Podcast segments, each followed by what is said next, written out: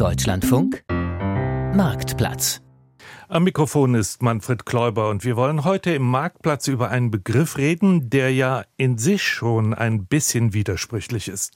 Er besteht aus zwei Wörtern, die gefühlt eigentlich ziemlich konträr sind. Wer sich bildet, der verbindet das ja oft mit Arbeit und Mühen, mit Anstrengung und mit mentalem Aufwand. Wer hingegen Urlaub macht, der sieht darin ja oft das Gegenteil, nämlich Faulenzen, Leichtigkeit, Unbekümmertheit und auch Entspannung. Wie also soll das funktionieren? Bildungsurlaub. Darum kreisen heute unsere Fragen. Aber keine Sorge, wir machen es ziemlich praktisch und hoffentlich auch sehr nützlich für Sie. Kreative Auszeit mit Bildungsurlaub den persönlichen Horizont erweitern, das ist unser Thema heute für den Marktplatz. Und Ihre Fragen rund um den gesetzlichen Anspruch auf freie Zeit für Bildung, die beantworten antworten Ihnen Simon Janssen vom Bereich Bildung, Qualifizierung und Erwerbsverläufe im Institut für Arbeitsmarkt und Bildungsforschung in Nürnberg. Hallo, Herr Janssen. Hallo. Lara Körber ist mit dabei. Sie ist Gründerin und Co-Chefin des Informationsportals Bildungsurlauber.de in Berlin. Hallo. Guten Morgen. Winfried Krüger, er ist stellvertretender Vorsitzender des Deutschen Volkshochschulverbandes in Bonn und zugleich Geschäftsführer der VHS Ammerland in Westerstede. Ich grüße Sie. Hallo, guten Morgen. Und Christine Rosenthal. Sie ist Juristin beim DGB Bildungswerk Nordrhein-Westfalen in Düsseldorf. Frau Rosenthal, hallo. Hallo.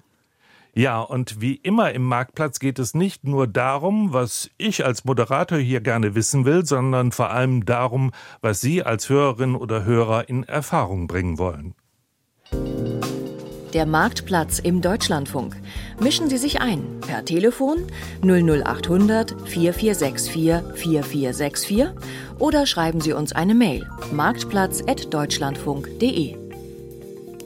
Knappe 50 Jahre ist es her, dass sich die Bundesrepublik in einem globalen Abkommen mit der Internationalen Arbeitsorganisation ILO verpflichtete, Arbeitnehmenden mehr individuelle Möglichkeiten zur Fort- und Weiterbildung einzuräumen. Umgesetzt wurde diese Verpflichtung dann durch Landesgesetze, denn Bildung, das wissen wir ja alle, ist in Deutschland Sache der Länder. Und in fast allen Bundesländern, mit Ausnahme von Bayern und Sachsen, gilt, gibt es deshalb Gesetze über den sogenannten Bildungsurlaub. Wie der in aller Regel funktioniert, das hat meine Kollegin Stefanie Kowaleski zusammengestellt. Je nach Bundesland heißt es Bildungsurlaub, Bildungsfreistellung oder Bildungszeit. Und je nach Bundesland gelten andere Regeln. Außer in Bayern und Sachsen haben Beschäftigte überall in Deutschland einen gesetzlichen Anspruch auf eine Freistellung von der Arbeit für die Teilnahme an Weiterbildungen. Fast überall sind es fünf Tage pro Jahr für Vollzeitbeschäftigte. Ich finde das super. Das ist äh, richtig, richtig gut. Schwärmt Katja Feller, die einen Bürojob hat und den Bildungsurlaub im vergangenen Jahr für sich entdeckt hat. Da habe ich einen Scrum-Kurs in Köln an der VHS gemacht. Scrum ist so eine agile Arbeitsmethode und das war tatsächlich geistig sehr anstrengend. Da hätte ich eigentlich Urlaub vom Bildungsurlaub gebraucht. Bildungsurlaub ist eben nicht fünf Tage extra Urlaub, just for fun. Sagt Patrick Ecker, Miteigentümer der Online-Plattform Bildungsurlaub urlaub.de. Hier können sich Interessierte aus mehr als 10.000 Veranstaltungen von mehr als 300 anerkannten Bildungsträgern das Passende aussuchen. Inhaltlich muss der Bildungsurlaub nicht direkt mit dem Beruf zusammenhängen. Es ist auch möglich, sich mal ganz neuen Themen zu widmen. Das könnte sowas sein wie der Einfluss des Klimawandels oder sowas wie Sprache, Führung, IT oder Stressbewältigung. Es gibt darüber hinaus viele auf bestimmte Berufsgruppen oder Branchen zugeschnittene Angebote, beispielsweise speziell für Erzieher oder Elektriker und so weiter. In den meisten Bundesländern können die Ansprüche aus zwei Jahren zusammengelegt werden, sodass man zehn Tage am Stück hat. In manchen Bundesländern braucht es dafür einen extra Antrag. Wichtig ist, es muss als Bildungsurlaub anerkannt sein, betont Pascal Ecker. Es gibt in Baden-Württemberg und NRW eine Anerkennung von Veranstaltern. In allen anderen Bundesländern, die Bildungsurlaub haben, werden einzelne Veranstaltungen anerkannt. Außerdem können beispielsweise in Brandenburg einzelne Tage genommen werden, während in Hessen mindestens drei Tage zusammengelegt werden müssen. In NRW darf der Bildungsurlaub maximal 500 Kilometer Luftlinie von der Landesgrenze entfernt sein. Andere Bundesländer haben keine Regeln für Entfernungen. Sie können natürlich mit der 500 Kilometer Grenze in NRW keinen Sprachkurs auf Hawaii machen. Aber durchaus im südlichen England. Am besten also vor der Kursbuchung auf den Seiten der Ministerien oder der Online-Plattformen schlau machen.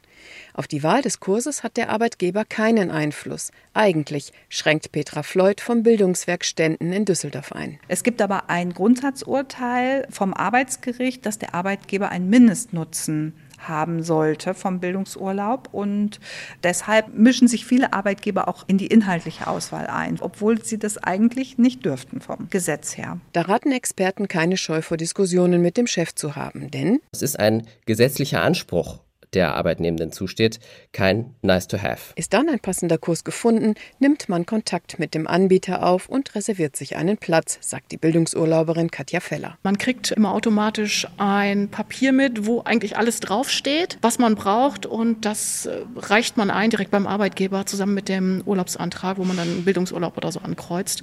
Mehr ist das gar nicht. Und Pascal Ecker ergänzt. Achten Sie auf jeden Fall darauf, dass Sie Fristen einhalten. In NRW muss das zum Beispiel sechs Wochen vor Beginn der Veranstaltung passieren. Arbeitgeber dürfen Anträge auf Bildungsurlaub übrigens nur in wenigen Ausnahmefällen ablehnen, erklärt Petra Floyd vom Bildungswerk Ständen. Das können so saisonale Gründe sein wie Weihnachtsgeschäft oder Hauptferienzeit. Dann kann der Arbeitgeber sagen, der Zeitpunkt passt nicht. Während des Bildungsurlaubs läuft das Gehalt zwar weiter, aber die Kosten für den Kurs muss der Beschäftigte meist selbst zahlen. Es gibt kostenlose Bildungsurlaubsseminare oder auch sehr günstige und das geht hoch bis zu teuren teuren Management- und Führungstrainings, die durchaus vierstellig kosten. Im Schnitt kostet ein Bildungsurlaub circa 500 Euro.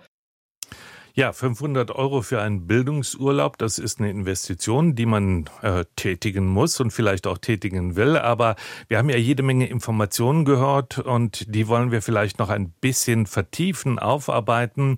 Ich habe ja schon äh, vor dem Beitrag erzählt, dass äh, der Bildungsurlaub ähm, den Hintergrund hat, dass die Bundesregierung oder dass Deutschland sich äh, in internationalen Verträgen verpflichtet hat. Herr Jansen, können Sie mal schildern, was eigentlich die grundlegende Idee hinter diesem Bildungsurlaub ist, warum er überhaupt existiert?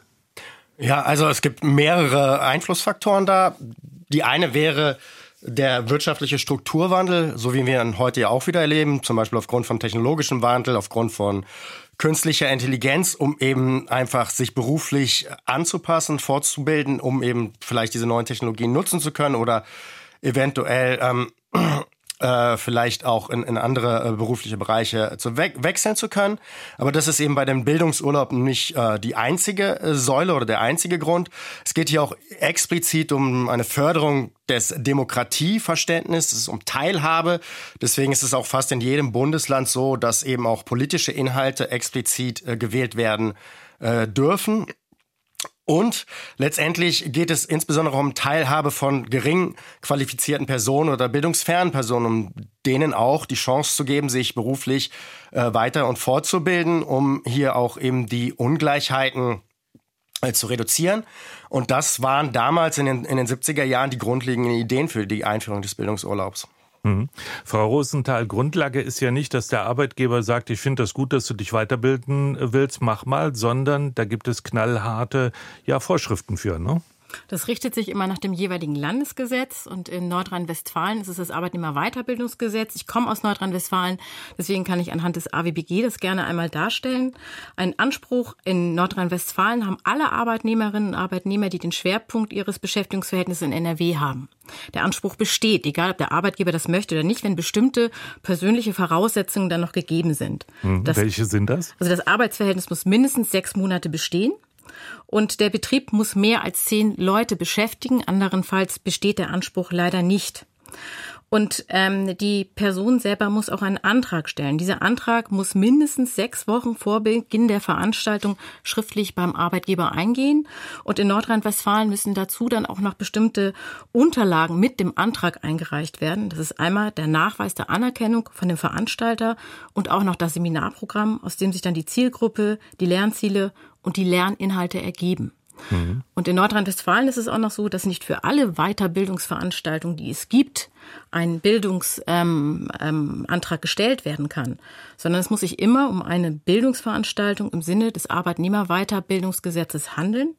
Das bedeutet, es muss politische, berufliche Weiterbildung sein und sie muss von einem anerkannten Träger durchgeführt werden. Sie muss für alle interessierten Arbeitnehmerinnen und Arbeitnehmer zugänglich sein und die Mindestdauer beträgt drei Tage beziehungsweise fünf Tage. Es gibt auch einen bestimmten zeitlichen Umfang, den die Veranstaltung haben muss. Und die Veranstaltung, das wurde von ihm auch schon dargestellt, muss entweder in NRW oder zumindest 500 Kilometer von der Landesgrenze entfernt sein. Ausnahmen bestehen immer dann, wenn Veranstaltungen an Orten ähm, von der Auseinandersetzung mit dem Naziterror stattfinden, dann kann die Entfernung auch weiter sein. Mhm. Wir haben jetzt viele Fakten gehört, Frau Körber, zum Thema NRW. Sie betreiben eine Plattform, wo Sie verschiedene Bildungsangebote für ganz Deutschland auflisten und darstellen.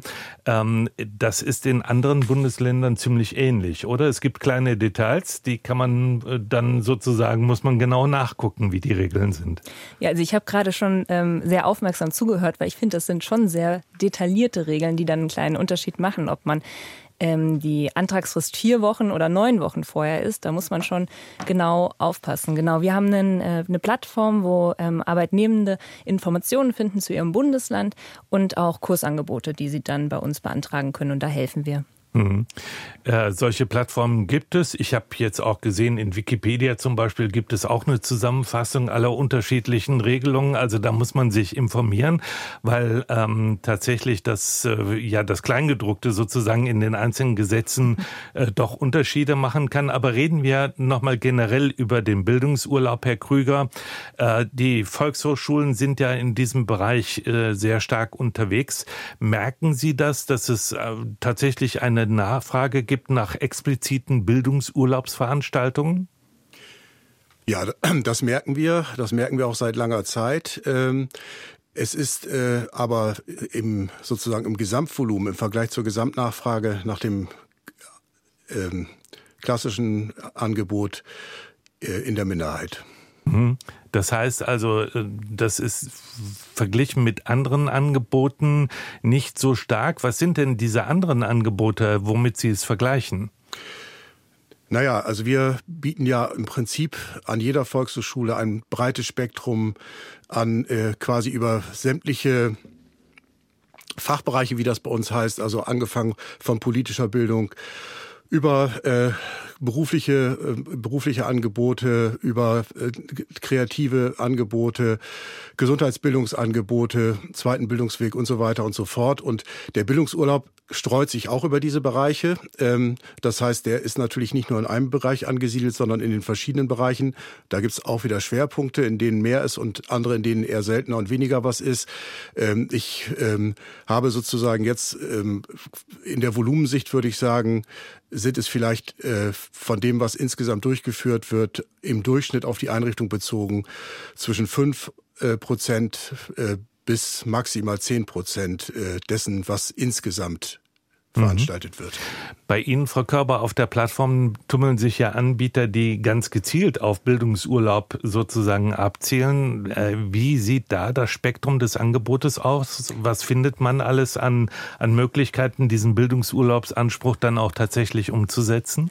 Das sieht man jetzt nicht, aber meine Augen glänzen, weil wir hören die sehr viel von beruflicher Weiterbildung gerade. Das Tolle finde ich bei Bildungsurlaub ist, dass ähm, das sehr fortschrittlich ist. Das heißt, berufliche Weiterbildung ähm, ist auch mentale und körperliche Gesundheit. Das heißt, es gibt ganz viele ähm, Seminare, die Resilienz, Stress, Stressbewältigung ähm, ja zum Thema haben.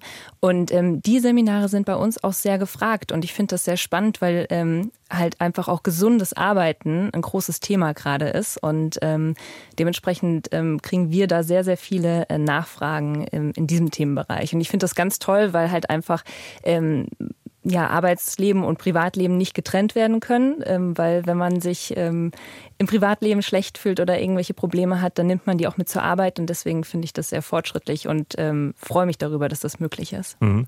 Herr Jansen, äh, aus Ihrer Sicht als Bildungsforscher, wissen Sie, was so die beliebtesten Angebote für Weiterbildung von Arbeitnehmenden insgesamt sind? Also was ist nachgefragt? Für Weiterbildenden insgesamt oder jetzt konkret im Bildungsurlaub? Na, wenn ähm, Sie beides sagen können, prima. Ähm, genau, also das Problem ist ein bisschen, dass ähm, Informationen zum Bildungsurlaub relativ spärlich generell sind. Äh, der Kollege sagte gerade, dass 10 Prozent ähm, der, ähm, der, äh, der Bildungssuchenden sozusagen im Bildungsurlaubsangebote annehmen. Ähm, äh, und es gibt tatsächlich deutschlandweit recht wenig Informationen über den Bildungsurlaub. Da schwanken die Quoten zwischen 0,1 und 3 Prozent der Beschäftigten, die äh, Bildungsurlaub mhm. in Anspruch nehmen. Was relativ gesehen natürlich äh, relativ wenig ist. Allerdings, wir haben äh, 46 Millionen äh, Beschäftigte in Deutschland. Also absolut gesehen sind das natürlich dann trotzdem einige. Aber wenn man sich jetzt anschaut, was das Angebot angeht oder welche Fächer dort belegt wird, dann wird es schon relativ schwer, das zu sagen. Ähm, es gibt ein paar Studien, zum Beispiel aus Bremen oder ähm, aus, aus Hessen gibt es, glaube ich, eine Studie. Hier zeigt sich, dass zumindest im Zeitverlauf eher die berufliche Weiterbildung stärker zugenommen hat, als das vielleicht in den, in den 80er, 90er Jahren der Fall war. Aber sonst weiß man tatsächlich nicht viel. Wenn man sich die berufliche Weiterbildung insgesamt anschaut, äh, fällt auf, dass es hier sehr, sehr viele Kurse im Bereich des Managements gibt. Es gibt sehr viele Kurse zum Thema Arbeitssicherheit. Es werden immer mehr und mehr IT-Kurse, also äh, von einfachen Dingen wie nutze ich Word, Excel und Internetprogramme bis hin zu äh, komplexeren Programmierkursen, wo wir hier eine, eine stärkere Nachfrage zu haben. Sprachkurse werden stärker nachgefragt im, im Zeitverlauf. Das wäre so aus der beruflichen Weiterbildung. Allerdings wird circa 85 Prozent aller beruflicher Weiterbildung direkt vom Arbeitgeber finanziert und initiiert. Und ähm, daher ist fraglich, wie sieht das im Bildungsurlaub aus? Aber hier gibt es tatsächlich zumindest deutschlandweit repräsentativ sehr wenig ähm, Evidenz, wo man das sagen könnte. Mhm. Herr Krüger, ich hatte immer den, den Eindruck, auch im Gespräch mit Kolleginnen und Kollegen, dass so der Klassiker beim Bildungsurlaub eigentlich Sprachkurse sind. Das stimmt bedingt. Also Sprachkurse sind, werden gerne angenommen im Bereich Bildungsurlaub, aber äh, ohne dass ich das jetzt empirisch belegen könnte, würde ich sagen, das hält sich sozusagen im Volumen mit den eben schon genannten äh, beruflich orientierten Angeboten die Waage. Äh, mhm. Inklusive, auch das kann ich bestätigen, das, was Frau Körber gesagt hat, dass also die, die, die Relevanz und die Nachfrage gerade auch nach den Kursen, die so im Bereich, wie man neudeutsch sagt, Skills liegen, also sozusagen die eigene äh, äh, äh Arbeitsgesundheit zu erhalten, zu verstärken, zu verbessern, dass da ein starker Aufwärtstrend ist und eben IT. Mhm. Frau Rosenthal, auf diesen, ähm, äh, ja, auf die unterschiedlichen Angebote passen ja drei unterschiedliche Zielrichtungen auch des Bildungsurlaubes, nämlich, dass man sich entweder beruflich, persönlich oder politisch weiterbilden kann. Äh, können Sie mal die, diese drei Begriffe sozusagen im Kontext mit Bildungsurlaub ja ein bisschen abgrenzen und welche Rolle sie überhaupt dabei spielen? Sehr gerne. Also die Unterscheidung ist natürlich auch deswegen wichtig, weil es beispielsweise in Nordrhein Nordrhein-Westfalen nur einen Anspruch für die berufliche und die politische Weiterbildung gibt und gar nicht für die persönliche Weiterbildung. Und die politische Weiterbildung soll die Teilnehmenden dazu befähigen, sich gesellschaftlichen oder politischen Zusammenhängen besser stellen zu können, diese zu verstehen und den eigenen Horizont zu erweitern. Und die politische Weiterbildung, die jetzt hier noch gar nicht benannt worden ist, ähm, da schrecken leider sehr viele vor zurück und denken, das ist total langweilig, ein ganz trockener Input. Und ich würde hier gerne eine Lanze für den politischen mhm. Bildungsurlaub brechen, denn Bildungsurlaub ist total spannend und lebendig, auch wenn es um die politische Weiterbildung geht. Denn es geht hier um die Teilhabe, um die Möglichkeit, sich selber einen Durchblick zu verschaffen und sich vielleicht auch eine eigene Position verschaffen zu können, um dann ähm, die Möglichkeit zu haben, um mit den anderen Menschen in einen Austausch und in eine Diskussion gehen zu können. Und das können natürlich diese ganz klassischen politischen politischen, sozialen, wirtschaftlichen Zusammenhänge sein. Aber es kann auch Gleichstellung sein, Demokratiebildung, es kann ökologische Fragestellung sein, äh, Praktiken zu Interessenvertretung im Betrieb, äh, Zusammenleben von Menschen. Das ist ein ganz, ganz breites Feld, was die politische Weiterbildung selber abdeckt. Die berufliche Weiterbildung dagegen, da geht es darum, die vorhandenen beruflichen Kenntnisse zu ähm, vertiefen oder zu erweitern. Und da hatten Sie gerade zum Beispiel den Sprachkurs benannt, der in Nordrhein-Westfalen dann aber auch nur wieder möglich ist, wenn für den Arbeitgeber ein zumindest mittelbarer Vorteil besteht. Der muss aber nur ganz, ganz gering sein. Und da gibt es eine ganz witzige Entscheidung, wo eine Krankenschwester gesagt hat, dass sie gerne einen Italienischkurs machen möchte und der Arbeitgeber gesagt hat, nee, das brauchst du nicht. Und sie hat dann dargelegt, doch, sehr wohl, ich gehe ähm, in, in das Zimmer rein und begrüße die Leute und habe ein paar Floskeln und damit schaffe ich ein Vertrauensverhältnis. Und das Gericht hat dem stattgegeben, hat gesagt, das reicht aus, um einen mittelbaren Vorteil für den Arbeitgeber belegen zu können. Mhm. Wenn wir jetzt schon von Gerichtsverfahren berichten, wo abgegrenzt wird, was berufliche Weiterbildung im Sinne des Bildungsurlaubs ist oder nicht, dann äh, können wir eigentlich auch darüber sprechen, Frau Körber, ähm, dass es sozusagen dem, den Arbeitgebenden nicht immer leicht fällt, sozusagen den Anspruch auf Bildungsurlaub umzusetzen. Ich habe das jetzt mal ganz vorsichtig formuliert.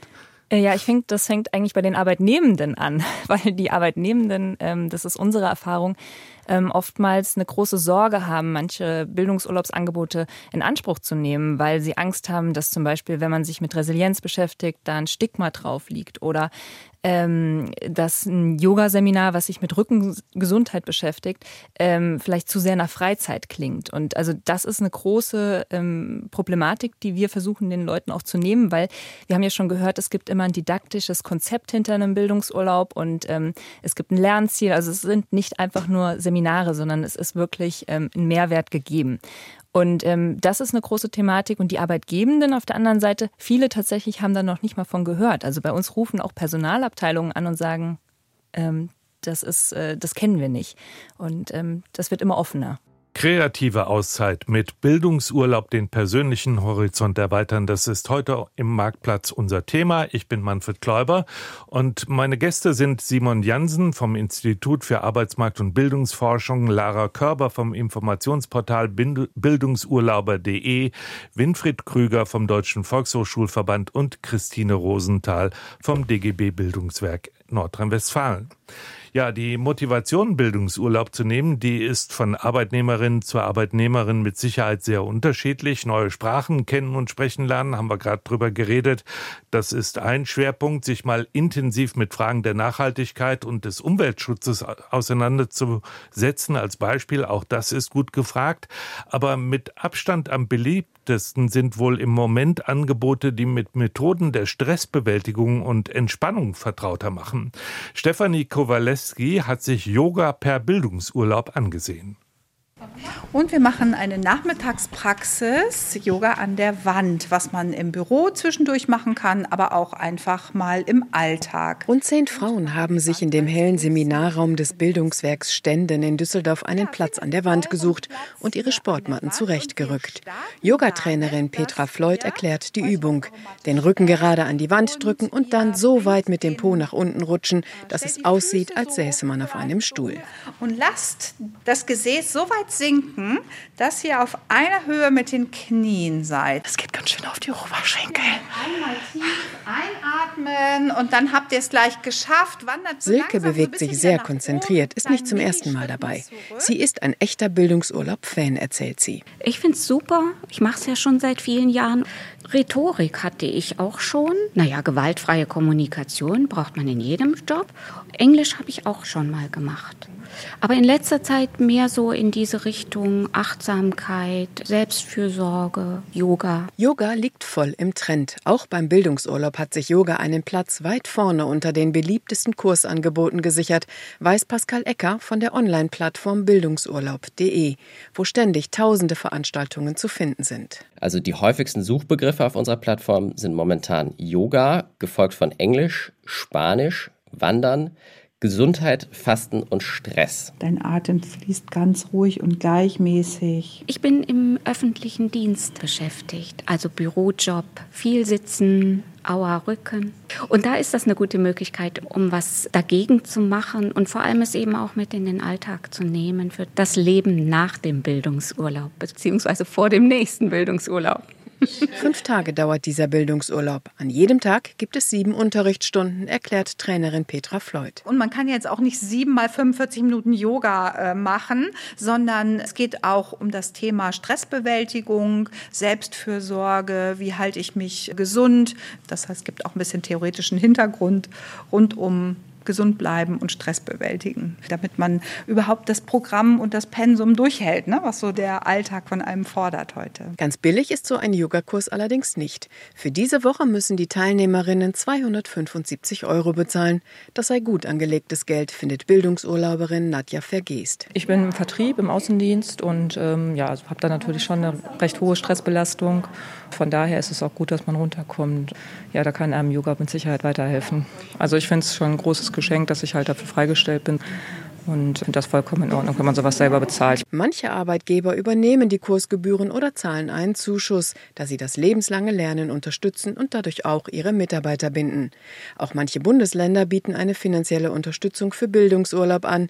In NRW zum Beispiel gibt es den Bildungscheck, der 50 Prozent der Weiterbildungsmaßnahme und höchstens 500 Euro übernimmt. Obendrein fördern einige Krankenkassenkurse zur Ernährung, Stressbewältigung und Entspannung mit bis zu 75 Euro nach Nachfragen kann sich also durchaus lohnen. Wander mit der Aufmerksamkeit durch deinen Körper. Alle Frauen aus diesem Yoga-Bildungsurlaubskurs sind überzeugt, dass sie entspannter und gleichzeitig gestärkt aus dieser Bildungsurlaubswoche gehen werden. Ja, das ist Abspannen vom Alltag, wieder mehr in die Beweglichkeit und in den Sport reinzukommen. Und ja, das Mindset wird verändert in dem Sinne, dass man mehr darüber nachdenkt, was für einen selber auch wirklich gut ist. Tief durch die Nase einatmen, durch den Mund aus.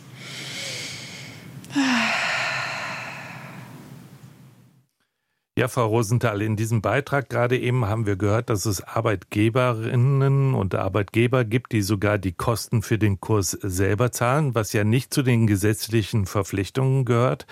Aber auch das Thema eben halt äh, solcher, ich sag mal, gesundheitlichen Urlaubsangebote oder auf Stressbewältigung abzielenden Urlaubsangebote, das ist etwas, was in Nordrhein-Westfalen zumindest freiwillig dann geleistet werden muss von den Arbeitgebern, weil es keine Verpflichtung dazu gibt, oder? Sie meinen jetzt die Bezahlung des Bildungsurlaubs selber? Ja, auch die Freistellung äh, tatsächlich für den Bildungsurlaub, wenn es um Gesundheitsangebote gibt. Ja, das ist richtig. Im Nordrhein-Westfalen gibt es die Besonderheit, dass es einen sogenannten Negativkatalog gibt, wo bestimmte Maßnahmen aus dem Bildungsurlaubskatalog rausgenommen worden sind. Das ist zum Beispiel alles, was der Erholung, der Unterhaltung, der privaten Haushaltsführung dient, der Körper- oder der Gesundheitspflege, der sportlichen oder künstlerischen Betätigung. Ähm, und äh, da kommt es eben halt so ein bisschen drauf an, wie dann tatsächlich der mittelbare Nutzen für den Arbeitgeber anhand eines didaktischen Konzeptes tatsächlich dargelegt werden kann. Das kann aber durchaus schwieriger als in anderen Bundesländern sein, weil eben halt hier diese negativen, ähm, diese Negativbestimmung besteht. Mhm. Da sind wir eben halt dann auch immer wieder beim Problem, der unser Föderalismus in Deutschland eben halt mit sich bringt, dass die Unterschiede in, äh, dass die Bestimmungen in den Ländern sehr unterschiedlich sind. Da muss man also immer sehr genau nachgucken, ob das tatsächlich äh, sozusagen genehmigungsfähig oder als Bildungsurlaub anerkennungsfähig ist. Da werden wir auch gleich noch ein bisschen drüber reden. Aber man kann ja von Glück reden, wenn man einen Arbeitgeber hat, der das alles unterstützt und äh, dann auch relativ smooth mit dem Thema umgeht. Und wenn ich richtig informiert bin, haben wir jetzt eine Hörerin am Telefon, die da ganz andere Erfahrungen gemacht hat und ähm, auch anonym bleiben will. Ich grüße Sie. Guten Morgen. Hallo. Sie haben andere Erfahrungen gemacht, nämlich dass Bildungsurlaub von Ihrem Arbeitgeber nicht unterstützt wird? Ja, tatsächlich. Das ist ähm, sehr bedauerlich. Ich ähm, arbeite bei Asklepios äh, Nord in Hamburg und ähm, schätze meinen Arbeitgeber eigentlich sehr. Aber ähm, bis jetzt, äh, ich arbeite dort sieben Jahre, ist es mir nicht gelungen, einen Bildungsurlaub über meinen Arbeitgeber ähm, bewilligt zu bekommen. Ähm, ich habe das Gefühl, äh, die haben noch nie einen Bildungsurlaub bewilligt. Ich habe das mal mit Kollegen so ein bisschen durchgesprochen. Ähm, die Klinik verweist auf das eigene interne Fortbildungsangebot, was auch sehr gut ist. Aber ähm, äh, in Hamburg ist es so, äh, ich weiß nicht, ob es da auch einen Negativkatalog gibt, aber ähm, es gibt zumindest einen sehr großen Katalog irgendwie an Möglichkeiten, sich auch politisch äh, oder auch sprachlich fortzubilden und das lehnt mein Arbeitgeber ab. Das ist natürlich dann eine konkrete Konfliktsituation und äh, das müssen wir an dieser Stelle auch sagen. Wir können jetzt hier keine Einzelberatungen machen, wo wir auf diesen konkreten Konflikt eingehen, weil wir ja auch gar nicht die Zusammenhänge so genau kennen, wie Sie sie kennen. Aber Frau Rosenthal mal grundsätzlich gefragt, wenn es diese Konflikte gibt, dass ein Arbeitgeber ähm, einen Bildungsurlaub nicht bewilligen will, was ist dann das grundsätzliche Vorgehen? Wie sollte man sich als Arbeitnehmende verhalten? Also der Arbeitgeber an sich kann, wenn die Voraussetzungen, die gesetzlichen Voraussetzungen gegeben sind, äh, den Anspruch nicht einfach so ablehnen. Das geht rein rechtlich nicht, aber natürlich, wie wir gerade mitkriegen, in der Praxis passiert das immer wieder. In diesem Fall ähm, raten wir immer dazu, auch die Interessenvertretung vor Ort mit ins Boot zu holen und den Arbeitgeber aufzufordern, darzulegen, was die Gründe sind. Also der Arbeitgeber kann beispielsweise, wenn dringende betriebliche Gründe vorliegen oder Urlaubsanträge von Arbeitnehmern, die dem Antrag entgegenstehen, tatsächlich den Urlaub ablehnen, aber dann kommt es in Nordrhein-Westfalen zu einer Übertragung des Anspruchs in das nächste Jahr, sodass die Person dann im nächsten Jahr beispielsweise zehn Tage hat. Aber das so auf sich beruhen lassen würde ich auf gar keinen Fall, denn ähm, der Arbeitgeber wird dann niemals in irgendeiner Form ähm, von dem Recht des Arbeitnehmers oder des, dem Arbeitnehmer dieses Recht auch wirklich zubilligen. Deswegen sich im Zweifelsfall bei der Interessenvertretung Unterstützung holen oder im Zweifelsfall gibt es natürlich auch die Möglichkeit, das gerichtlich durchzusetzen. Aber die Gewerkschaft an sich steht dann natürlich auch zur Seite und hilft weiter. Mhm. Frau Körber, kommen bei Ihnen auf der Plattform also äh, auch oft solche Meldungen an, dass Arbeitgeber das, äh, das Bestreben, mal Bildungsurlaub zu machen, nicht unterstützen? Ja, also Grundsätzlich muss ich sagen, dass super viele Arbeitgeberinnen sehr, sehr offen sind und ich finde, das ändert sich gerade. Es wird eher so als ähm, Art Benefit gegeben, gesehen von Arbeitgeberinnen, dass man seinen Mitarbeitenden geben kann und das steigert die Wertschätzung und ähm, also ich, mehrheitlich ist es positiv und kein Problem, aber leider haben wir ähm, auch diese Fälle und ähm, da muss ich sagen, mir tut das äh, sehr, sehr leid, das zu hören, weil im letzten Endes, klar, kann man sich gerichtlich dann oder mit einer Gewerkschaft dagegen durchsetzen, aber man muss da ja auch noch arbeiten. Und das ist natürlich was äh, oder ein Weg, den wenige Menschen dann wirklich gehen. Und ja. ja. das ist dann tatsächlich auch eine schwere Entscheidung, ja. wie stark man dann Wert darauf legt, sozusagen sein Recht auch tatsächlich in Anspruch zu nehmen und auch durchzusetzen. Und am Ende, so habe ich Frau Rosenthal äh, jedenfalls verstanden, steht dann unter Umständen eben halt auch das gerichtliche geltend machen. Das ist dann schon ein ziemlich harter Konflikt. Wir haben einen Hörer, ähm, der berichtet, dass er schon ganz viel Bildungsurlaub machen konnte. Ich grüße Sie. Hallo? Hallo? Ja, guten Tag. Manfred ah, Klopper hier. Bin ich auf Sendung? Sie sind auf Sendung und ähm, Sie haben wohl schon ziemlich viel Erfahrung mit Bildungsurlaub. Äh, das stimmt, das stimmt, ja. Das ist ein ganzer Roman, den ich erzählen könnte. Äh, Dann die Highlights sozusagen, die Überschriften. mein erster Bildungsurlaub äh, führte mich nach äh, äh, Großbritannien. Da hatte ich äh, zwei Wochen, zwei Wochen äh, Bildungsurlaub bekommen, gegen zwei Wochen Urlaub von mir.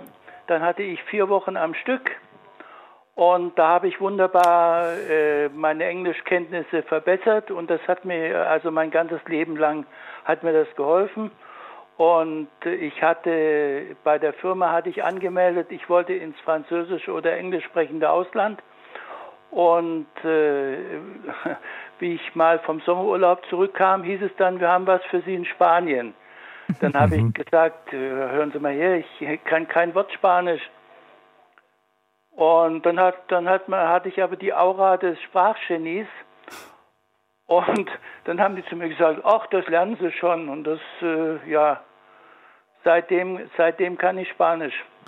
Also ich stelle mal fest, Sie haben gute Erfahrungen gemacht mit Bildungsurlaub und haben ja, eben halt tatsächlich das auch kombinieren können mit äh, ähm, dem, was eigentlich im Wort Bildungsurlaub auch drinsteckt, nämlich mit einem richtigen Urlaub. Herr Krüger, ähm, die Volkshochschulen bieten natürlich in ihren eigenen Einrichtungen vor Ort viel Sprachkurse an. Bildungs, ich sag mal, Urlaubsreisen zum Beispiel zum Zwecke des Spracherwerbs, gehört das mit zu Ihrem Programm? Das gehört auch zum Programm, ist aber sozusagen äh, nicht die Regel, sondern äh, eher die Ausnahme von der Regel. Also dass sozusagen Urlaub auch mit Reise verbunden ist. Ähm, es gibt sozusagen die, die Mehrzahl der Veranstaltungen findet tatsächlich äh, in Präsenz ähm, vor Ort statt oder manchmal auch an einem, an einem anderen Ort, der sozusagen nach bestimmten Kriterien ausgewählt wird, äh, gut geeignet zu sein. Und das ist ein Trend jetzt der letzten ähm, fünf Jahre, äh, der zunimmt. Es finden auch tatsächlich Bildungsurlaubsveranstaltungen online statt. Ich finde das auch ganz toll, ähm, gerade das Konzept der VHSen, weil ähm, wir haben jetzt auch in beiden Beiträgen gehört, ähm, wie viel ein Bildungsurlaub auch kostet. Und ähm, das Wichtige ist, dass ähm, Bildungsurlaubsangebote halt auch zugänglich sind für Menschen. Nicht nur, dass sie Zeit geschenkt bekommen durch den Bildungsurlaub und die Möglichkeit dadurch, ähm, den wahrzunehmen, sondern sie müssen es ja auch bezahlen. Und ähm, da finde ich, sind VHS-Angebote halt auch eine ganz, ganz wirklich ähm, bildungsförderndes ähm, Teil in diesem Konzept oder in diesem Puzzle. Und ähm, da freue ich mich immer mhm. drüber, wenn ich das Aber sehe. das heißt dann auf der anderen Seite, wer es sich leisten kann, der kann dann unter Umständen auch einen schönen Sprachkurs eben halt in England machen oder in Frankreich. Da ist das Angebot auch vielfältig aus Ihrer Erfahrung? Ja, also man kann ja ähm, Englisch lernen auf Malta, in Großbritannien, ähm, man kann also Weltspanisch in der Karibik. Also das ist wirklich ähm, sehr, sehr viel ähm, möglich. Und ich fand auch gerade eben ähm, bei dem Herrn, ähm, dem Hörer, das spannend halt auch, dass viele das mit dem Urlaub kombinieren. Da wird noch mal eine Woche angehängt vielleicht oder davor gesetzt und dann äh, kann man halt einfach üben und ist wirklich in diesem Thema drin und äh, mit Menschen in Kontakt Kontakt kommen, genau. Wo, wobei ich das etwas schwierig finde, weil dann kommt es eher wieder Bildungsurlaub und es ist ja eigentlich eine Bildungszeit. Ne? Und ähm, da können wir auf den ersten Beitrag eben nochmal zurückkommen. Es geht ja manchmal auch ganz oft darum, dass der Arbeitgeber an sich unsicher ist oder selber gar nicht weiß, was der Arbeitnehmer da möchte. Und mhm. dass man manchmal auch so einen Anspruch sicherlich besser durchsetzen kann, indem man dem Arbeitgeber auch darlegen kann, welchen Nutzen das für ihn im Betrieb selber hat und deswegen ist es dann vielleicht auch besser, von einem, einer Bildungs Zeit zu sprechen und nicht von dem Bildungsurlaub und nicht einen Urlaub noch daran zu hängen. Aber ich finde das gerade spannend. Also ich finde das ähm, ein sehr wichtiges Argument und das finde ich auch gut. Ähm, und ich möchte auch betonen, ja, der immer darlegen, was man sich davon verspricht und den Nutzen.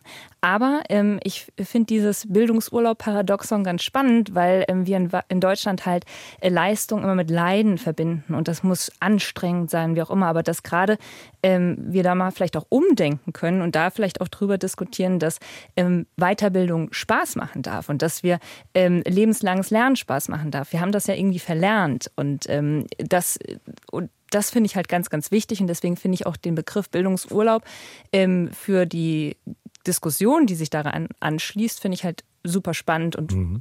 hat auch einen Mehrwert. Herr Jansen, wir wissen, Entschuldigung, Herr Jansen, wir wissen ja auch, dass so, ich sag mal, ein Tapetenwechsel und das Begeben in eine völlig neue Umgebung für eine Lernumgebung gar nicht so schlecht ist. Vielleicht besser ist, als wenn man zwar einen Kurs zu Hause macht, aber dann immer noch die, ich sag mal, die Probleme, die man zu Hause hat, äh, man muss sich um die Familie kümmern und so weiter.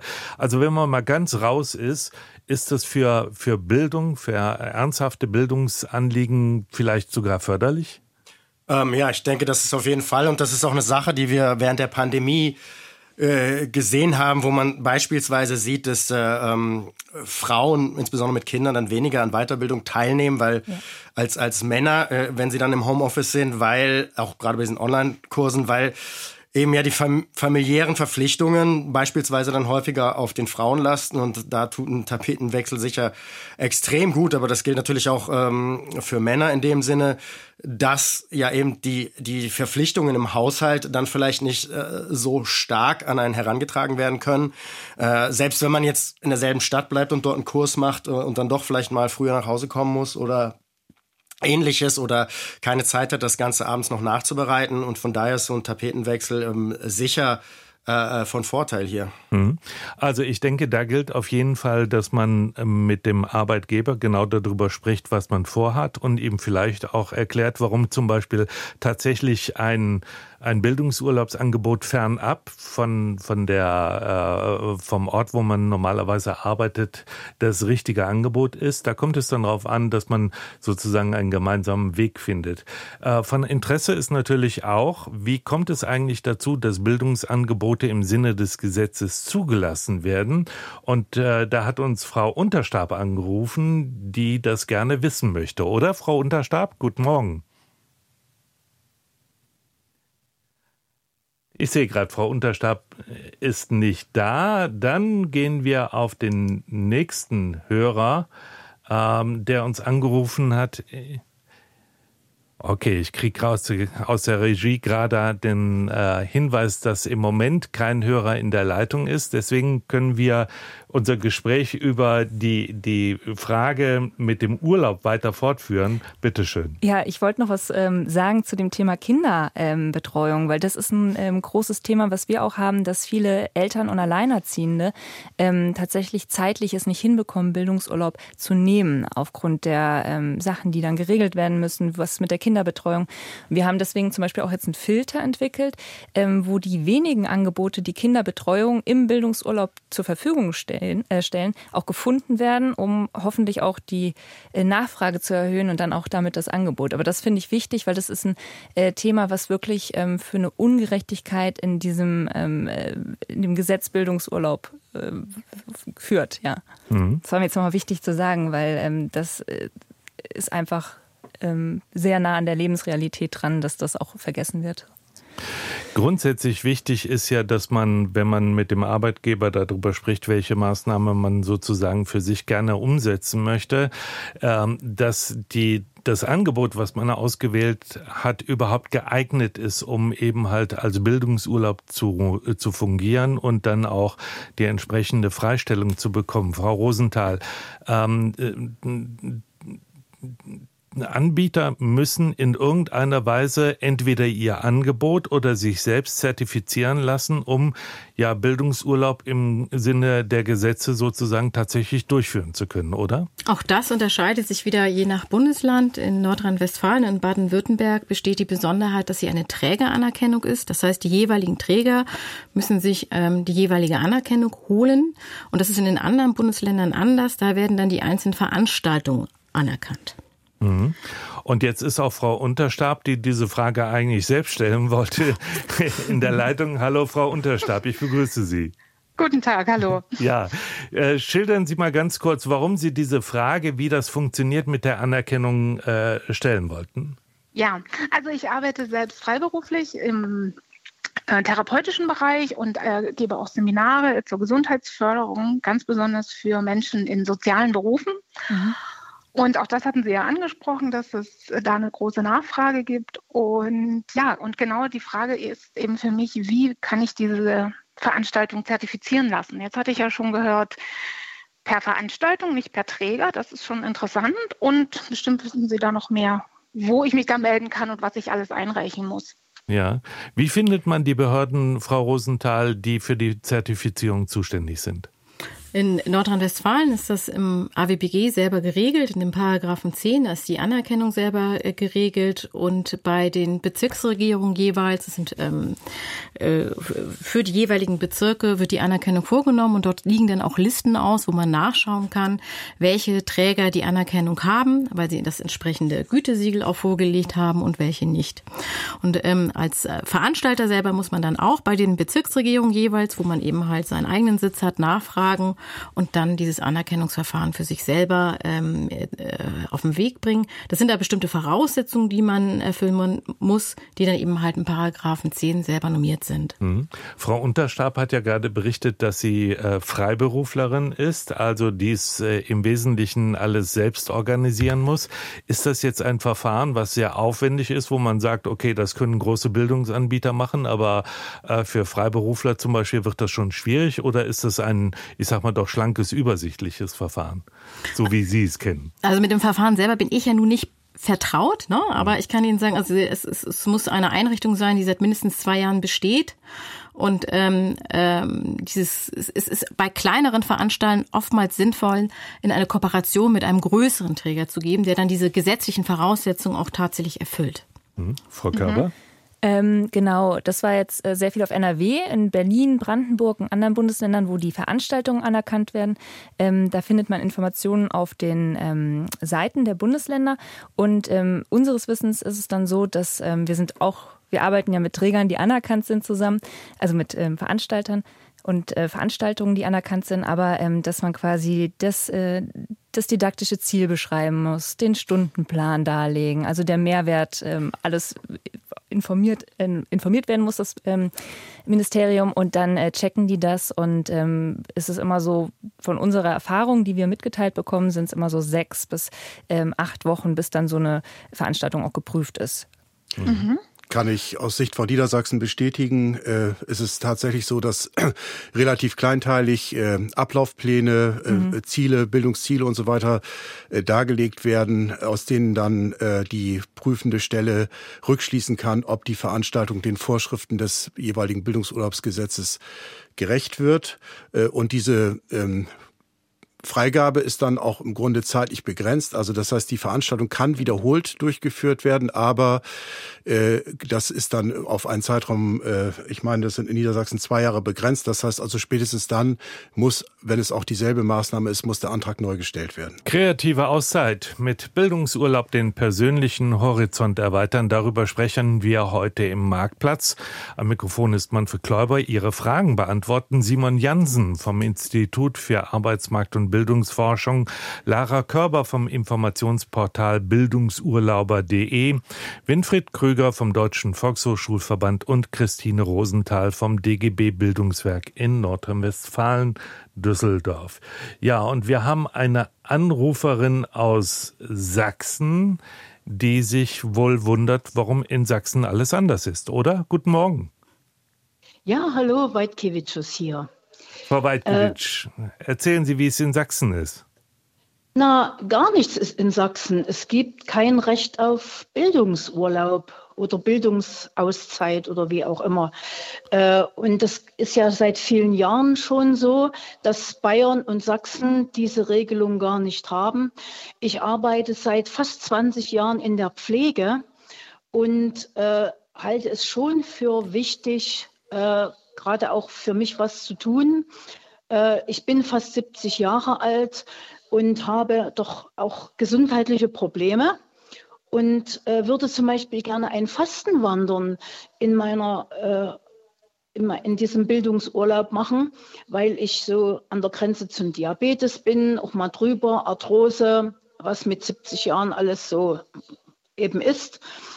Und das würde mir schon sehr gut tun. Ich habe mich auch mit mhm. meiner Krankenkasse in Verbindung gesetzt. Die hat mir dann eine Rückenschule empfohlen, nur der Rücken tut mir gar nicht weh. Ja, Frau Weidkewitsch, äh, ähm, während der Nachrichten haben wir das Thema, was Sie, was Sie hier äh, angesprochen haben, schon mal kurz sozusagen diskutiert. Und Frau ja. Körber hat mir erzählt, dass in Sachsen, weil es dort eben halt kein entsprechendes Gesetz gibt, aber trotzdem im Moment Aktivitäten laufen, die darauf abzielen, ein Gesetz ja dann irgendwann auch zu bekommen, Frau Körber. Mhm, genau, aktuell läuft ein Volksantrag auf Bildungszeit in Sachsen. Ähm, genau, äh, unter anderem mit dem DGB, Verdi, ähm, viele Parteien sind dabei, viele ähm, andere Organisationen. Und es müssen 40.000 Unterschriften innerhalb von einem Jahr gesammelt werden. Ähm, genau. Und da, der ist aktuell am Laufen. Und ähm, mein letzter Stand war, dass der ist im September gestartet. Ich glaube, 1500 hat man schon mal. Es sind noch einige, äh, die dazukommen müssten, vielleicht auch ihre. Ja. Und ähm, das, äh, ich sage jetzt mal doofe, ist, dass ähm, äh, die persönlich geleistet werden müssen. Das geht nicht online, das muss vor Ort in den Büros gemacht werden. Mhm. Das heißt also, wer in Sachsen sich für das Thema interessiert, sollte sich mal äh, informieren darüber, was da im Moment politisch läuft. Da scheint also ein bisschen Bewegung zu sein. Grundsätzlich ist es eben halt so, wenn der Gesetzgeber das nicht wollte, in den beiden Bundesländern, dann äh, gibt es eben halt kein Gesetz und auch keinen Anspruch. Ähm, die zweite Frage von Frau Weidkewitsch, äh, wenn ich das richtig sehe, ist, wie bei Teilzeit eigentlich der Anspruch geregelt ist. Auch da wieder ein Blick in die Gesetze. Frau Rosenthal, haben Sie da einen ungefähren Überblick, wie es bei, bei Teilzeit äh, aussieht? Hat man dann trotzdem fünf Tage Anspruch? Also der Anspruch besteht erstmal grundsätzlich ganz egal, ob ich in Teilzeit, in Vollzeit, befristet oder unbefristet tätig bin. Bei der Teilzeit kommt es jetzt so ein bisschen drauf an, für die Berechnung des Umfangs, der in Nordrhein-Westfalen grundsätzlich fünf Tage beträgt, arbeite ich tatsächlich an fünf Tagen dann, also meinetwegen immer nur bis mittags, dann habe ich auch für diese fünf Tage komplett einen Anspruch auf Bildungsurlaub. Arbeite ich aber tatsächlich in Teilzeit nur drei Tage voll beispielsweise und zwei Tage nicht, dann habe ich auch nur für drei Tage den Anspruch auf Freistellung. Also der Anspruch auf Freistellung geht immer nur so weit, wie ich tatsächlich auch meine Arbeit leiste. Da muss man sich dann auch mit dem Arbeitgeber genau darüber auseinandersetzen, wie man das realisieren kann. Und vielleicht ist es ja auch so, dass der Arbeitgeber dann über den normalen Anspruch hinaus vielleicht etwas großzügig ist, denn die meisten Angebote, ähm, Herr Krüger, die sind eigentlich auf fünf Tage getimt, oder? Wenn ich da noch mal ganz kurz einwerfen darf, es ist ja letztendlich so, ich kann mich ja an meinen Urlaub orientieren. Ne? Also so viele mhm. Tage, wie ich auch äh, Urlaub habe, so ist auch die gleiche Berechnung für den Bildungsurlaub. Und wenn ich als Teilzeitbeschäftigte, die nur drei Tage arbeite, an einer Veranstaltung teilnehme, die fünf Tage dauert, dann muss ich ja nur für drei Tage freigestellt werden, weil bei den anderen beiden Tagen schulde ich ja gar keine Arbeit. Da habe ich ja sowieso frei. Mhm. Ähm, Herr Krüger, zurück zu der Frage, die meisten Angebote sind die auf fünf Tage sozusagen ausbalanciert, konzipiert und macht es Sinn, auch Angebote äh, sich anzuschauen, die vielleicht nur auf drei Tage aus sind? Das macht definitiv Sinn. Also die meisten Angebote sind tatsächlich auf fünf Tage ausgerichtet und die meisten Angebote sind auch äh, Vollzeit-Bildungsurlaubsangebote. Äh, in Niedersachsen gibt's eine äh, feine Besonderheit, die es vielleicht in anderen Ländern auch gibt, das kann ich aber jetzt nicht überblickend sagen. Es gibt in Niedersachsen die Möglichkeit, auch Teilzeitbildungsurlaube sozusagen zertifizieren zu lassen, die dann ähm, beispielsweise entweder fünf Tage nur halbtags laufen oder aber äh, nicht die ganze Woche durchlaufen, sondern beispielsweise nur drei Tage. Und das könnte gerade für Personen, die in Teilzeit tätig sind, äh, insofern interessant sein, dass sie vielleicht Folgeprobleme, äh, wir hatten ja vorhin schon mal das Thema äh, Kinderbetreuung, nicht so drastisch in mhm. Erscheinung treten, ähm, als wenn sozusagen jetzt zwingend trotz einer regulären Teilzeitbeschäftigung ein Vollzeit-BU genommen werden müsste, weil es keine Alternative dazu gibt. Genau. Und außerdem besteht ja auch die Möglichkeit in den meisten Ländern entweder im Vorhinein oder im Nachhinein ähm, auch Bildungsurlaub eventuell auf zehn Tage zu verlängern, weil man die Ansprüche von zwei Jahren zusammenlegen kann. All das sollte man sozusagen in den Überlegungen im Hinterkopf behalten, wenn man plant, Bildungsurlaub zu nehmen. Äh, nehmen. Frau Linnert Schröder aus Tettnang in Baden-Württemberg hat uns angerufen. Ich grüße Sie. Ja, hallo, ich grüße auch. Hallo. Was ist Ihre Frage oder Ihr Input? Ja, meine Frage ist die, ich habe eben das Stichwort Teilhabe gehört. Und unsere Tochter hat eine geistige Behinderung und äh, eigentlich lernt sie gerne, aber sie kann halt nicht alles so erfassen, so den ganzen Zahlenraum und so weiter. Und mittlerweile ist sie 40 Jahre, arbeitet in der Werkstatt für Menschen mit einer geistigen Behinderung, aber die Frage ist, gibt es nicht auch noch zusätzliche Öffnungsmöglichkeiten, um weiter an Bildung teilhaben zu können? Ne?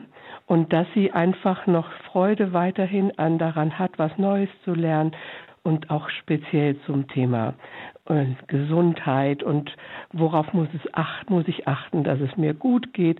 Also diese Bildungsangebote, die die Volkshochschulen zum Beispiel haben, dass man die auch mehr öffnen sollte, vielleicht für Menschen mit einer geistigen Einschränkung. Frau Körber, wie sieht es aus in den Angeboten, die auf Ihrer Plattform ähm, vertreten sind? Würden Sie da auf Anhieb sagen können, ja, da wird die Frau Linnert Schröder fündig für Ihre Tochter?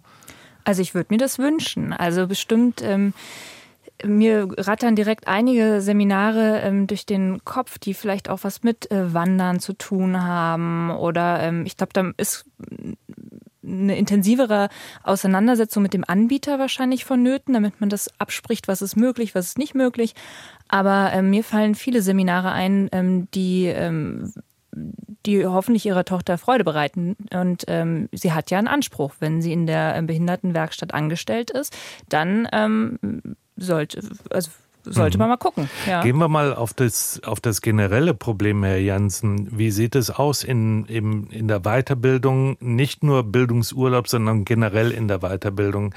Ist äh, da die Teilhabe tatsächlich für Menschen mit Behinderung garantiert oder ist es ein Thema, wo Sie sagen, kann man noch nachlegen? Ähm, also ich denke, da kann man noch nachlegen. Also generell ist es tatsächlich so, ähm, dass hier so ein bisschen das Matthäus-Prinzip äh, gilt. Also wir sehen relativ deutlich, dass äh, beispielsweise Akademiker und äh, Menschen mit hohen Einkommen mehr an Weiterbildung teilnehmen als geringqualifizierte und benachteiligte Menschen. Also tatsächlich mhm.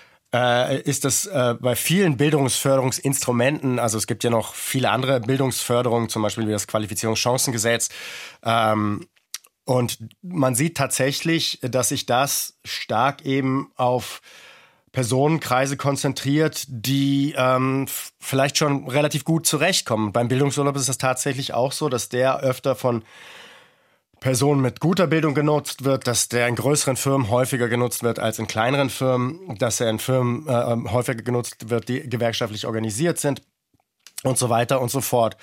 Ähm, von daher kann hier sicher noch nachgelegt werden.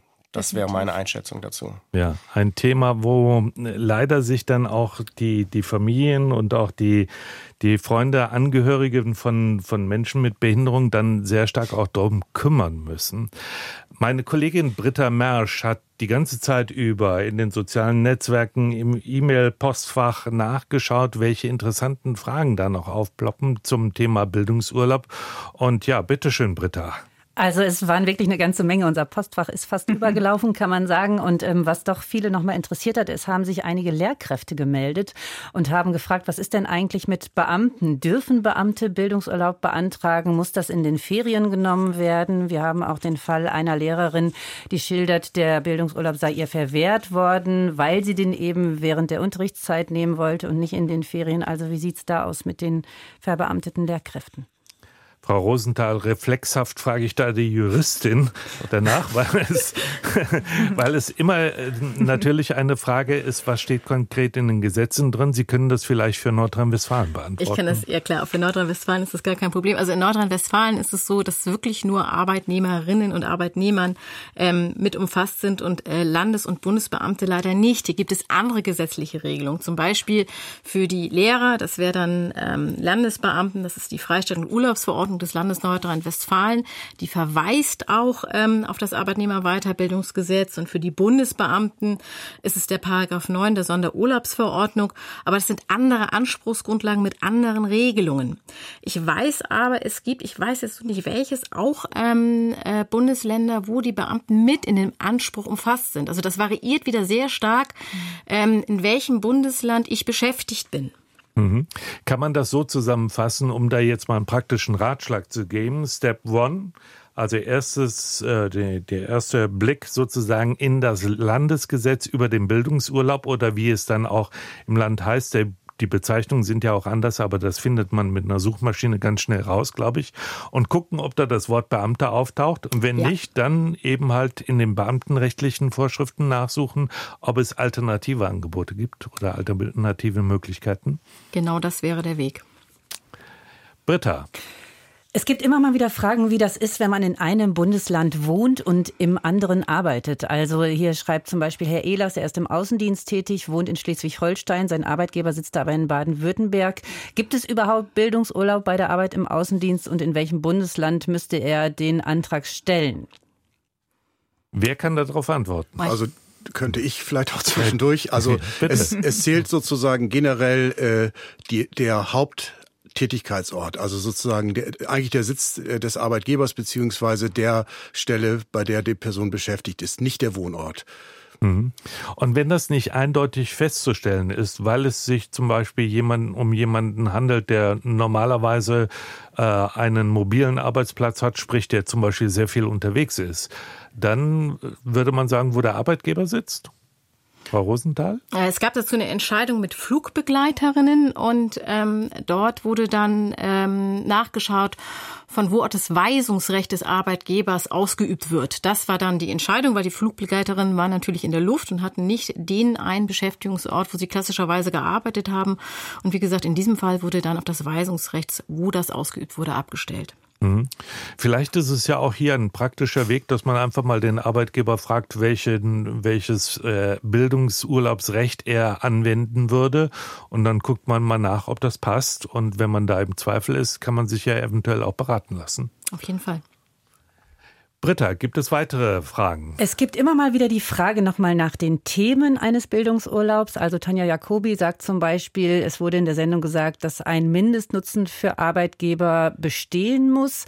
Ähm, und wie ist das denn, wenn das jetzt der mentalen Gesundheit zugänglich ist? Also sie zum Beispiel beschäftigt sich viel mit Umweltschutz und Naturbeobachtung arbeitet aber in der Verwaltung, also könnte sie trotzdem Bildungsurlaub in den Bereich Umwelt legen, obwohl das jetzt nichts mit ihrem Beruf zu tun hat, weil es ihr aber gesundheitlich dann zuträglich ist? Mhm. Da würde ich mich schon fragen, Frau Rosenthal, auch an Sie als Juristin wieder die Frage, ist jetzt das Thema Umwelt, Nachhaltigkeit unbedingt ein, ein äh, ich sag mal, berufliches Bildungsthema oder ist es nicht mehr ein politisches Bildungsthema? Ich würde es tatsächlich auch mehr in den politischen Bereich ähm, hineintun und dann, also die ökologischen Fragestellungen inzwischen sind auch im Bereich der politischen Weiterbildung mit umfasst. Mhm. Kann man bei diesen politischen Themen, Frau äh, Rosenthal, kann man da sagen, wenn die Bildungsmaßnahme konkret sozusagen zugelassen oder zertifiziert ist als Bildungsurlaubsmaßnahme, dann kann bei politischen äh, äh Themen der Arbeitgeber überhaupt nicht mehr Ja oder Nein sagen? Bei der politischen Weiterbildung hat der Arbeitgeber nicht das Recht, ähm, einen mittelbaren Vorteil für die eigentliche Tätigkeit zu fordern. Das ist total unabhängig davon. Mhm. Diese, diesen Anspruch gibt es nur bei der ähm, beruflichen Weiterbildung. Frau Körber, sehen Sie das, dass bei den, bei den beruflichen Bildungsthemen, dass es da immer wieder Schwierigkeiten gibt oder kann man da irgendwelche Schwerpunkte sozusagen auch ländermäßig ausmachen, wo was gut klappt und wo was weniger gut klappt? Was auch so die Rückmeldungen äh, Ihrer Nutzerinnen und Nutzer angeht? Mhm. Also ähm, meines Wissens ist es so, dass der mittelbare Vorteil in NRW und in Berlin gesetzesmäßig festgeschrieben ist. In den anderen Bundesländern ähm, nicht. Da gilt die Wahlfreiheit. Und ähm, dementsprechend, wenn ein Seminar ähm, zertifiziert ist, das heißt, es hat sich ja das Ministerium die Mühe gemacht, ähm, das Seminar zu prüfen, ähm, kann man das auch ähm, dann besuchen. Ähm, ich muss sagen, dass es Nein, ich kann nicht feststellen, dass da irgendwelche Bundesländer ähm, schwieriger wären als andere. Also ich finde, der Trend steigt. Also es gibt mehr ähm, Offenheit bei Arbeitnehmenden, die Bildungsurlaub nehmen wollen. Die trauen sich was, die wollen, die kennen das Recht mittlerweile. Und ähm, dann gibt es auch immer mehr Arbeitgebende, die offen sind. Und auch die Bundesländer sind sehr, sehr, ähm, finde ich, fortschrittlich. Britta, weitere Fragen? Genau, zu dem Thema gibt es noch andere Beobachtungen. Ein Hörer schreibt, er hat den Eindruck, richtig beweisen kann man es ja nicht, dass er mhm. äh, wegen eines Bildungsurlaubs, weil er sich da dann auch durchgesetzt hat, am Ende seinen Job verloren hat. Und ein Bildungsanbieter hat sich auch noch gemeldet und sagt, seine Angebote werden vor allem von Menschen aus Österreich wahrgenommen. Da sei die Kultur irgendwie eine andere, was den Bildungsurlaub angeht. Hier äh, sei der oder führe der Bildungsurlaub eher noch ein Nischendasein. Also ist die Kultur da noch nicht so richtig da. Mhm. Frau äh, Rosenthal, als, äh, als gewerkschaftliche Organisation sind Sie ja oft dabei, wenn es tatsächlich zu Konflikten kommt, weil ja Gewerkschaften zum Beispiel Arbeitnehmende auch begleiten in Konfliktfällen. Haben Sie den Eindruck, dass es wirklich solche harten Auseinandersetzungen gibt, die dann mit Kündigungen enden? Ähm, sagen wir mal so. Also es ist ähm, zwei Sachen, die sich hier verbinden. Erstmal ist es tatsächlich so, dass der Bildungsurlaub so einen, einen, einen Dornröschenschlaf noch hat und viele Arbeitnehmer mhm. ihn leider gar nicht wahrnehmen. Und dann ist es oftmals so, dass die Arbeitnehmerinnen und Arbeitnehmer in dem Moment, wo der Arbeitgeber sagt, nein, gebe ich dir nicht, nicht weiter in die Konfrontation gehen wollen und nicht weiter ähm, auf ihren Anspruch beharren, was sehr schade ist so dass es zu Kündigung kommt. Natürlich ist das nicht auszuschließen, aber das ist der absolute Ausnahmefall. Und wenn das zu beweisen ist, kann man auch entsprechend dagegen vorgehen. Das ist dann eben halt eher eine Sache des Beweises. Ich selber persönlich habe das niemals mitbekommen. Mhm. Ist aber eigentlich schade, dass es über so ein wichtiges und eigentlich auch positiv besetztes Thema dann zu solchen Konflikten kommt. Wenn ich da ah. kurz nochmal ja, einhaken bitte. darf, weil also was die Evidenz, die es eben über den Bildungsurlaub gibt, zeigt, dass vor allem in den letzten zehn Jahren äh, auch vermehrt Ältere eben diesen Bildungsurlaub in Anspruch nehmen als Jüngere. Und da liegt die Vermutung auch ein bisschen nah, dass ältere Beschäftigte vielleicht schon ein besseres Standing in mhm. dem Unternehmen haben und diese Befürchtungen weniger haben, äh, vielleicht gekündigt zu werden oder andere Nachteile zu erfahren als jüngere Beschäftigte, die vielleicht gerade im Betrieb erst angefangen haben. Mhm. Ich finde, ähm, ich würde gerne noch mal auf den ähm, Hörerbeitrag zu sprechen kommen, der von der anderen Kultur in Österreich spricht. ich finde, jetzt wäre eigentlich eine gute und geeignete Zeit, an dieser, ich sag mal, Gänsefüßchen Kultur oder Haltung dazu auf beiden Seiten äh, positiv zu arbeiten. Denn wir leben ja äh, jetzt in der Ära der, ähm, wie das so schön auf Neudeutsch heißt, Incentives, also was die mhm. Personalakquise und auch die Personalentwicklung angeht. Und ich glaube, das ist ein, ein, eine sehr geeignete Zeit, um sozusagen hier auch wirklich äh, ein, ein, ein Gut, äh, was letztendlich ein, ein immaterielles ist, äh, als ich sag mal, Gänsefüßchen Incentive zu bewerben Anspruch hin, Anspruch her, äh, weil ähm, auch dieses Thema mittelbares Interesse des Arbeitgebers, das ist am Ende eine juristische Kategorie, aber ich glaube, äh, jeder, jeder, jeder Arbeitgeber profitiert am Ende davon, wenn ja. in seinem Team äh, Personen arbeiten, die, äh, äh, die sozusagen einmal auch einen Zugang entweder haben oder auch wiederfinden zu lebensbegleitendem Lernen äh, und damit auch ein Blick und Ziele nach vorne und äh, sei es äh, in welchem Bereich auch immer sozusagen äh, ihre eigen, ihr eigenes Standing sozusagen so äh, verbessern, dass das am Ende in bestimmt fast allen Fällen auch wieder positiv auf die betrieblichen Abläufe und auch auf die Produktivität mhm. zurückwirkt.